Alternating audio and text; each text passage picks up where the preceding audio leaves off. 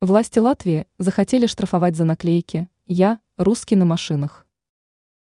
Сотрудники полиции Латвии в случае обнаружения наклейки «Я – русский» будут заставлять владельцев удалять надпись или платить штраф. Технически к таким водителям может быть применена административная ответственность. ТАСС сообщает, что данная информация была передана со стороны латвийского ведомства. Отныне государственная полиция Латвии будет требовать от водителя удалить наклейки или надпись на месте.